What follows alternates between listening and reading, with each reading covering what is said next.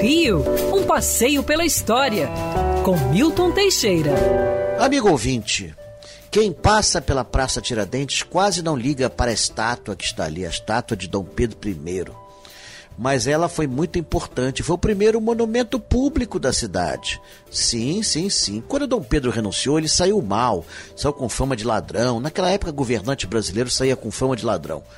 Então ele saiu com fama de ladrão, saiu corrido, saiu aqui é, deposto pela, pela população.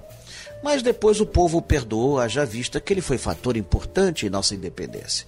Em 1840, a Câmara de Vereadores votou um projeto para erguer uma estátua em homenagem ao criador da nação brasileira.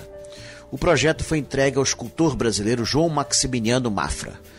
Como nós não tínhamos como fazer uma estátua tão grande, foi enviado a Paris. Lá o escultor Luiz Rochot achou o projeto meio retrô, lembrava muito a estátua de Pedro Grande em São Petersburgo.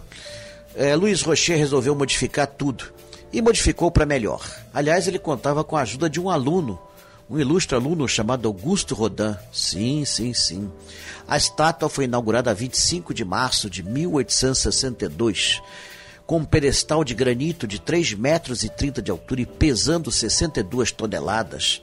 A estátua de bronze de Dom Pedro I mostra-o segurando a Constituição do Brasil.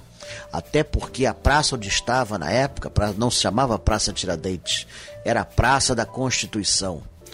A estátua é linda, com a volta existe alegoria a quatro rios que limitam o nosso ter, as nossas fronteiras. Animais típicos do Brasil, tribos indígenas estão ali representadas, o brasão imperial e Dom Pedro todo garboso no alto do seu cavalo.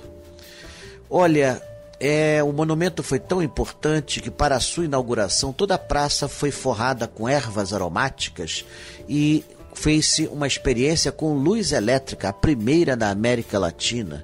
Durante vários dias, um holofote jogava faixas de luz na estátua.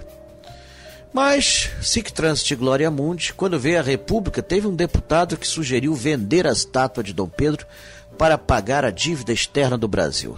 Felizmente, foi uma proposta que caiu no vazio. Aliás, hoje em dia, se fosse necessário vender estátuas para pagar a dívida externa do Brasil, teríamos de vender 900 estátuas iguais à de Dom Pedro I. Deixa ele lá na Praça Tiradentes. É um lindo monumento público, um dos orgulhos do Rio de Janeiro e do Brasil. Todo brasileiro deveria visitar a Praça Tiradentes e olhar com maior atenção esse monumento que é um dos mais bem executados de todo a, toda a América Latina. E viva a independência do Brasil. Quer ouvir essa coluna novamente? É só procurar nas plataformas de streaming de áudio. Conheça mais dos podcasts da Band News FM Rio.